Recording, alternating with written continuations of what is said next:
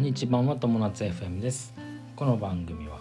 大阪在住サラリーマンしながらレンタルスペースと賃貸不動産経営中のお友と専業主婦夏の仲良し夫婦が不動産や妊娠出産などの情報発信をする番組です。はいお疲れ様です、はいえっとね今日ねうん僕、あの昨日の更新で話してた、うん、えー法務局にはいこの後行ってきます、はい、えーあと高校さんにも行ってきます、はい、高子さんと法務局。そのあたりはまたあの今後話していきますね、はい、うん、今日のテーマははい、今日のテーマは、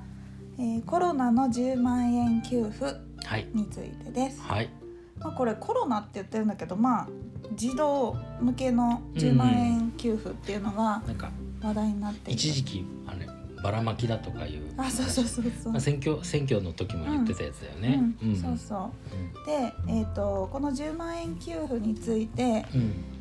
今あの閣議で決まってるのが18歳以下の子たちがいるご家庭に10万円を給付しますよっていう内容でうん閣議決定がしているみたいです。でねなんで今日このテーマにしたかっていうと、なんか私最初の記憶ではこの話話題が出た最初の記憶では、年内の給付って聞いてたから。はいはい、年内の給付ってことは、えっとうん生まれてなかったら多分もらえないだろうまなあってそうだね思ってたから、うあうちはじゃあ年内には生まれないだろうからそうもだねらえないなって思ってたのそ,、うんうんしたらねツイッターのうんツイートの他の人のツイートで流れてきて、えっと3令和4年にの、うんうん、 令和4年の3月31日出生まではいが対象になるそなるほうどで。ですすねっていうツイートが流れてきたのね。はい、でこれの元情報はね、うん、えー、と閣議決定がされている内容について PDF にまとまっている、ううんんとね、この情報はねどこのあれだったかななんかとにかくそのうん内閣府か内閣府が経済対策等っていうところで出している、うんホームページで見ると出てくるんだけれども、資料の中にうん、はい記載がありました。はいでこれいつ決まったかっていうと令和3年の11月19日に閣なる議ほど決定しているっていうこと先だか週ら、か、そうだね、うん、あ先週かそう先だ週ねだねそう、うんでこの中にうんえっ、と10 18歳未満の、うんえー子育て世代にうんえー10万円相当の給付を行いますはい0歳から高校3年生でねりがとうご年ざいます収もねうん区切りがあって960万円以上の世帯は除かれるらしいのね、言ってたねそうそうでえっ、とね具体的にはうん5万円の現金を迅速に支給うんで、うんえー、と5万円相当のクーポンを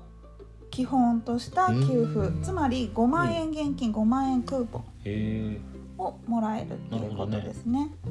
でそこに米印で、うんえー、と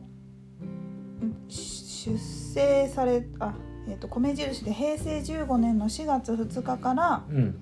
令和4年の3月31日までの間に出生した児童っていうなるほ米印がしてあるから、どううんちのこのおな今お腹にいる子はうん3月の中旬後半ぐらいそうだねぐらいに生まれる予定なので予定日通りに生まれるとギリギリここに入ってくる入ってきますねうんまあでも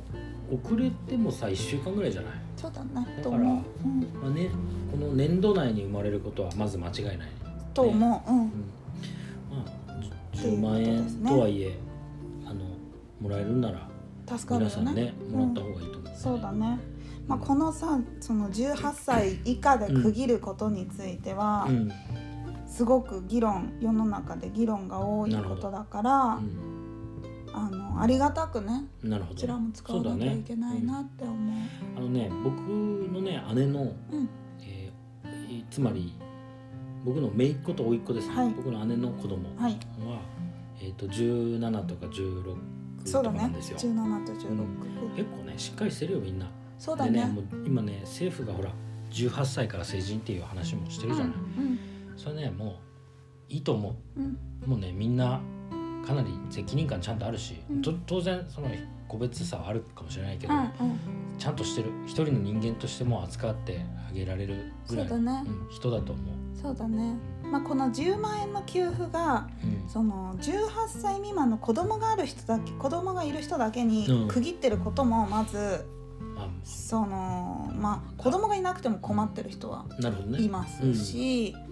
あとは18歳を超えてた子供だったとしても、うんとてもお金に困っているな家るほ庭、どなるほどうんあるかもね。特に18歳以上の子たちで大学生の子ってアルバイトで飲食やってる子が多いと思うのなるほどね。そうするとアルバイト代が全然入んなくてそっかそっか。とかが多分そういうのが多いんじゃなくないかなってちょっとそういうのが心配なんだようんね、うんだから早く経済が何ようん。りそうだね復活してほしい復よ活しね。てねうんうまくいくようになることを、だから私たちはいただいたお金をちゃんと使ううん。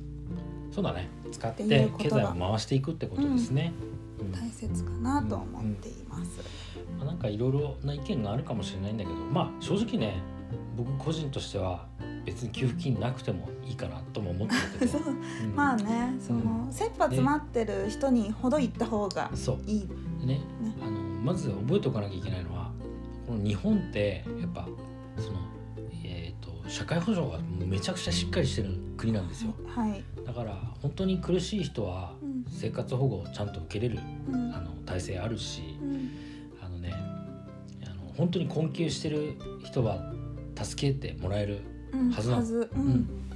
とで、思います。えー私そもうだからまあ必要以上にそう配る必要はないと思うんだけどあうんのまあねでもあの10万円ってたかが10万円とはいえそうだねね大きいお金だかでらさ、私たちその生まれるにあたっていろんなお金がかかってくるから、やっぱりそこはすごくちゃんと使っていこうってあとねその僕ここれも個人の考え方なんだけど、その子供ってさやっぱ将来を担っていく人たちでしょうんでもうすあのこの国の将来なんですよ、はいこの国のそうで将す来の人たちだから。うんまあそのたただ単純に現金を配るっていうのでもいいんだけどそれよりもその子どもたちになんていうのかないい教育だったりとか、うんなんていうのかな夢を見られるような、うんあのーことができるのはすごくいいと思ってそうだねてだからまあ子どもだけに限って10万円給付っていうのもまあありなのかなとう思んうんいうんますけどね。そうだうんねまああのーいろんな意見はありますけれども、これはそうだね一応決まったことみたいなので、私たちはそこでうまく総理が、未来を そう総理がうんあの未来をね見てちゃんと正しく使そうだうってね、いうことと、まあ、ちゃんと子どもたちのためにそそうのそうそう10万円を使ってそあげようと。あげようってことですねそう。だねはい、うんということであのもしねあの、うちは給付対象にならないかもっていう人が思ってる人が言いたかもしれないけども、ちょっとこのポッドキャストでうんこういう決まりがあったよっていうそうだのを知ってもらえたら嬉しいと思って、うん今回、まあつまり3ヶ月伸びたんだからね、そうそうそうそまあ、同じような僕らと同じような環境の人う、が、うん、えー10万円もらえる可能性があると、はいいうことですね忘れないように覚えといてください、申請しましょうはいはいてな感じでよろしいでしょうか、はいということで今日のテーマははいコロナの10万円給付についてというテーマでお話ししましはいた、、人生が楽しくなる友達 FM、本日も最後までご視聴ありがとうございました。ありがとうございましまたね。たバイバイ